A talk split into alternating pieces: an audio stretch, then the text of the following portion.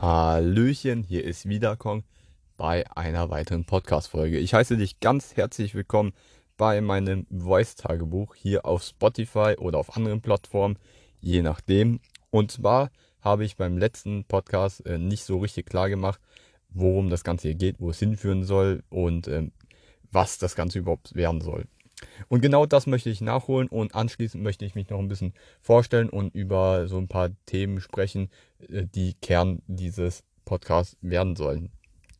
Zuallererst mal, wozu das Ganze, was ist es überhaupt? Und zwar habe ich mir überlegt, ähm, ich könnte so ein Voice-Tagebuch machen, beziehungsweise ich schreibe sowieso schon ein Protokollbuch, andere würden sowas Tagebuch nennen.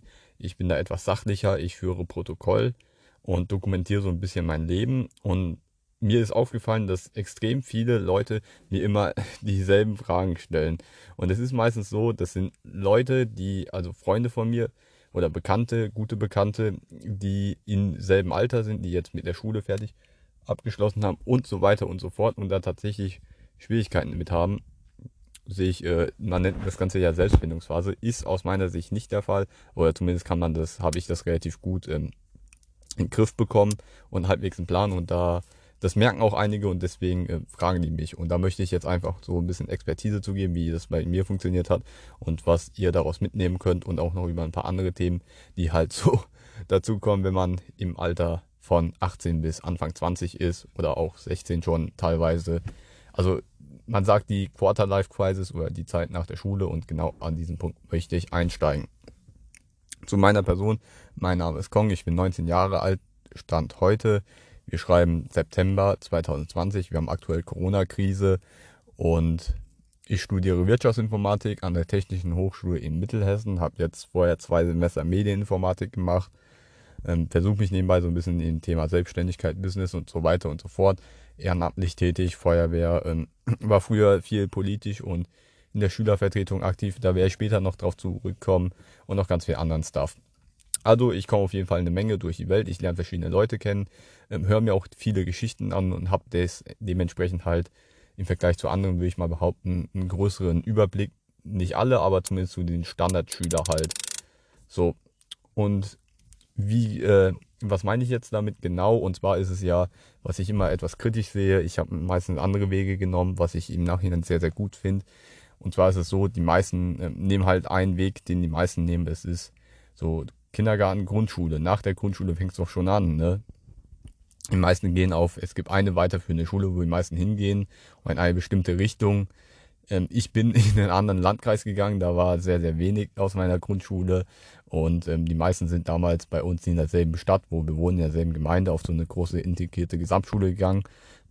ja, ich bin auf den Gymnasialzweig eben äh, zwei Dörfer weiter hingegangen, wo die Busverbindung ein bisschen schlechter war. Ich, meine Eltern wollten unbedingt einen Gymnasialzweig, deswegen bin ich auch hingegangen, war im Nachhinein gut so. Dementsprechend, ich bin aus diesem Mainstream, aus dieser Comfortzone rausgekommen, den die meisten haben, das alles schon so ein bisschen, es ist halt da, ne? Merkst du spätestens dann, als ich mit der neunten Klasse abgeschlossen habe, auf dem Gymnasialzweig, dann ging es weiter die Frage, so, wie geht es weiter? Die meisten selbe Schule, Oberstufe, Abitur und fertig. Da habe ich für mich die Entscheidung aktiv getroffen die meisten nehmen das ja so, die meisten nehmen das einfach so hin. Ja, das ist halt so, da macht man jetzt hier, ich meine, warum soll ich was ändern? Ich habe damals aktiv für mich überlegt, will ich überhaupt weitermachen hier an der Oberstufe, will ich doch nicht was anderes? Da fiel die Entscheidung für mich ganz klar, ich will Informatik machen, also berufliches Gymnasium. Hat die Schule gewechselt. Das war, das ist einer dieser Momente, wo du einfach weißt, dass es richtig ist. Und da, ich werde diese Entscheidung bis heute nicht ähm, bereuen und das tue ich auch nicht. Ich bin sehr, sehr froh, diese Entscheidung getroffen zu haben. Das war eine der besten Entscheidungen in meinem Leben, sage ich immer. Und äh, zwei Jahre, das ging zwei Jahre gut und dann kam die nächste Entscheidung. Okay, ähm, soll ich jetzt die Klasse 13 machen, Abitur, will ich das überhaupt? Und dann habe ich für mich, äh, kann ich später nochmal mehr zu erzählen, überlegt, nee, willst du nicht, schmeiß die Schule hin, machst ein Jahr Praktikum, kriegst ein Fachabi.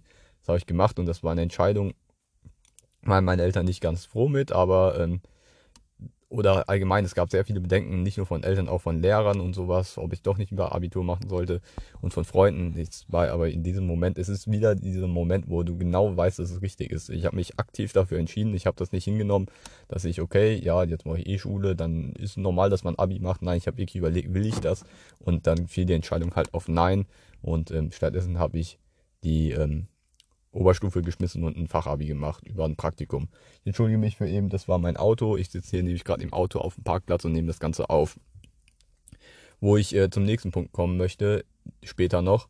Aber vorerst, was ist nach der Schule passiert? Ja, ich habe ein Jahr Praktikum gemacht, habe dann mich aktiv auch für ein Studium entschieden. Also ich treffe Entscheidungen aktiv und mache das nicht, weil man das halt so macht, ne? Weil Studium, die meisten sagen, ja, nach der Schule, Studium ist ja, macht man halt so, ne? Und dann guckt man halt, gibt es einen Studiengang, der sich interessant anhört. Nein, ich wusste ganz genau nicht, ähm, was will ich studieren oder die, Überlegung musste ich gar nicht machen. Ich wusste nur, ich will Informatik machen. Ich habe mich wirtschaftlich sehr interessiert. Ich, ähm, ich würde mich selbst als, ich gebe es an, ein Homo economicus zu sein, also wirklich ein Mensch, der sehr, sehr rational denkt. Und ähm, dementsprechend kam Wirtschaftsinformatik relativ gut in Frage. Ich habe zuerst Medieninformatik gemacht. Ob es ein Fehler war, weiß ich noch nicht. Das werde ich in anderen an einer anderen Stelle nochmal genauer darauf eingehen. Das habe ich für mich selber sogar noch keine Bewertung vorgenommen, weil ich den Studiengang Wirtschaftsinformatik jetzt doch noch nicht ganz so gut kenne. Wie auch immer, ich habe mich aktiv für ein Studium entschieden, weil ich genau wusste, ich möchte studieren, ich habe einen Wissensdurst und der muss gestillt werden. Und nicht so, ja, man macht das, man studiert halt, weil man das so macht oder weil die Eltern das sagen oder weil man hofft, danach Geld zu bekommen oder weil man denkt, ähm, dass man, ja, keine Ahnung, es ist halt dieses, man hat sich nie aktiv dafür entschieden, es wird halt so gemacht, ne? Das kritisiere ich so ein bisschen. Und ja, danach bin ich jetzt halt da, wo ich bin und das ist gut so. Um das ganze Thema abzuschließen, so viel zu meinem Werdegang. Ähm, der Punkt, den ich vorhin angesprochen habe, und zwar ähm, Eltern. Und zwar ist es so, warum ich auf dem Parkplatz bin. Es ist bei meisten so, dass es ist ein Problem und ein nerviges Problem. Du wohnst bei den Eltern und da kannst du dich nicht wirklich so frei entwickeln. Klar, du entwickelst dich schon, aber wirklich frei bist du nicht. Ich habe das gemerkt. Einige haben es mitbekommen, die mich auf Social Media verfolgen. Kong unterstrich offiziell auf Insta übrigens. Ich war in Aachen. Dort kennt mich kein Schwein und ich fühle mich auf einmal so frei. Also nicht die Art von frei, wie beispielsweise, wenn du in der Natur in Norwegen bist, sondern du fühlst dich äh, gesellschaftlich frei. Es bockt absolut niemanden, was ich mache. Ich bock mich nicht. Ich kann draußen fast nackt rumlaufen. Es bockt mich einfach nicht. Ne? Die Leute kennen mich nicht, die sehen mich eh nie wieder im Leben. Wenn ich keinen Bock mehr habe, gehe ich in eine andere Stadt. Und das habe ich nicht. Ich wohne auf dem Land, auf einem 1000, paar hundert Einwohner-Dorf. Wenn ich da mit einer Selfie-Stange durch die Gegend laufe, ja, da kommt man sich idiotisch vor. In der Stadt kommt man, also in Aachen komme ich mir auch idiotisch vor, das ist mir aber egal, weil ganz ehrlich, die Leute sehen mich nicht, ich kenne sie nicht, die sprechen mich nicht an. Ich werde sie in meinem Leben wahrscheinlich eh nie wiedersehen und im Dorf ist halt was anderes, dann ähm, spricht sich das ganz schnell rum, was machst du da? Und ähm, wenn du, sobald du eine Idee hast und ausprobierst, dann wird es ganz kritisch beäugelt, so ähm, beobachtet und auch von den Eltern. Wenn ich jetzt den Podcast daheim aufnehmen würde, dann müsste ich auch gucken. Da hast du immer im Hinterkopf, okay, was sage ich jetzt, wenn die Eltern das hören, das wäre ich nicht so gut, aber nee, hier auf dem Parkplatz, im Auto bockt das absolut niemand, deswegen kann ich ganz offen und frei, frei sprechen. Und ich glaube, das ist auch ein wichtiger ähm, Schritt, den man irgendwann machen muss und ähm, auf jeden Fall ein Problemthema, was viele haben. Ich weiß das. Das ist auch, ich will ja alles sehr, sehr offen und transparent machen. Das ist mir ganz wichtig und authentisch bei diesem Podcast, dass ich wirklich es komplett ehrlich meine. Das hasse ich ja bei sehr vielen Leuten nicht. Und ähm, ich sag's mal so, wenn du jemand bei, ich bin ja auf Tinder aktiv, das, da mache ich kein Geheimnis drauf, draus. Und das ist meist so, ja, dann lass doch mal hier, kommt man mal abends rum und trinkt ein paar Bierchen zusammen oder Pfeffi und isst Pizza, Netflix and Chill und so. Ne, das kannst du daheim. Ja, dann werden die Eltern erstmal neugierig, wollen gucken und dann habe ich noch eine Schwester und die Wände sind vielleicht ein bisschen dünn und man hört vielleicht was mit und dann überlege ich auch zweimal, wie ich die da äh, so ein bisschen, kann ich das jetzt sagen? Was ist, wenn jemand anderes das hört oder so? Und die Nachbarn, dann munkelt man, das ist einfach übelster Abfuck. Ja, was ist in Aachen? Da äh, boxt einfach keiner, da kannst einfach du selbst sein ich glaube, die meisten können nachvollziehen, wovon ich spreche. Und es ist ja auch meistens weird, wenn du hingehst und dann sind die Eltern da. Also zumindest ich fühle mich unwohl, wenn ich bei einem Kumpel bin und weiß, die Eltern sind da, dann muss ich auch immer darauf achten, was sage ich jetzt und was sage ich nicht. Weil vielleicht hören die ja mit und so. Auf jeden Fall ein Problem und ein Thema, was man angehen sollte. Ähm, das sind auch so Themen, die einen beschäftigen, wenn man ähm, jetzt erwachsen wird. Und das ist, wird alles so erwachsen werden, könnte man so die, die Überschrift nennen. Zumindest wie ich erwachsen werde und da möchte ich euch mitnehmen.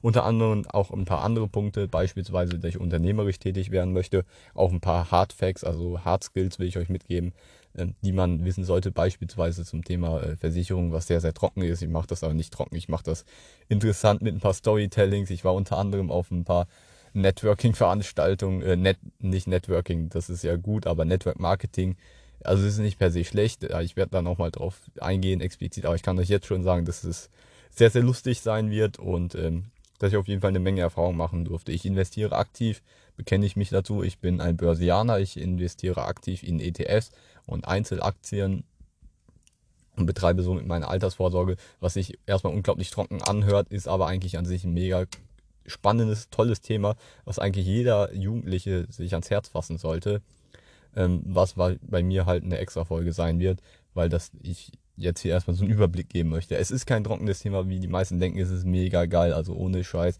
Ich könnte mich den ganzen Tag über ähm, investieren, unterhalten. Ist auch kein Thema nur für Reiche. Die meisten sagen, ja, das kann ich machen, wenn ich Geld habe. Nein, nein, das geht schon ganz früh und ähm, es geht auch vor allem um das Mindset, ich weiß, es ist so ein verbranntes Wort, weil die ganzen Business Coaches es verwenden, die ganzen Gurus und die ganzen Trading, Porsche KMS Jungs, aber nein, ähm, es ist auf jeden Fall ein Thema, auch ein etwas philosophisches, also weg vom Mindset zu diesen, ja, glaub an dich, du bist eigentlich schon reich, du musst dir nur selbst versprechen, dass du in drei Jahren Millionär wirst, dann wirst du es auch und du musst jeden Morgen Affirmationen machen, kleb dir ein Bild von irgendeinem Auto vors Bett, damit du jeden Morgen drauf schaust und denkst, äh, du willst unbedingt dieses Ding. Nein, nein. Ich möchte da auf mehr philosophische Aspekte eingehen, innere Motivation vor allem, die ich jetzt für mich entdeckt habe und so ein bisschen Zielfindung, wer bin ich, äh, wo möchte ich überhaupt hin und wo stehe ich gerade. Das sind ja diese Standardfragen, die lernt man in Rallye. Ich habe das jetzt aus dem Rallye-Unterricht ähm, geklaut, aber nein, dieses ähm, wo möchte ich hin, ne? Das ist, finde ich, immer wichtig, weil dadurch kommt die innere Motivation. Es nützt dir nichts, bin ich der Überzeugung, wenn du auch an außen immer Motivation bekommst, motivierende Lieder, motivierende Sprüche, motivierendes Bild, Materialismus. Also wenn ich mir einen Volvo Polestar anschaue, ähm, ich bin übrigens ein riesen Polestar und Volvo-Fan, Skandinavien-Fan allgemein, muss man dazu sagen.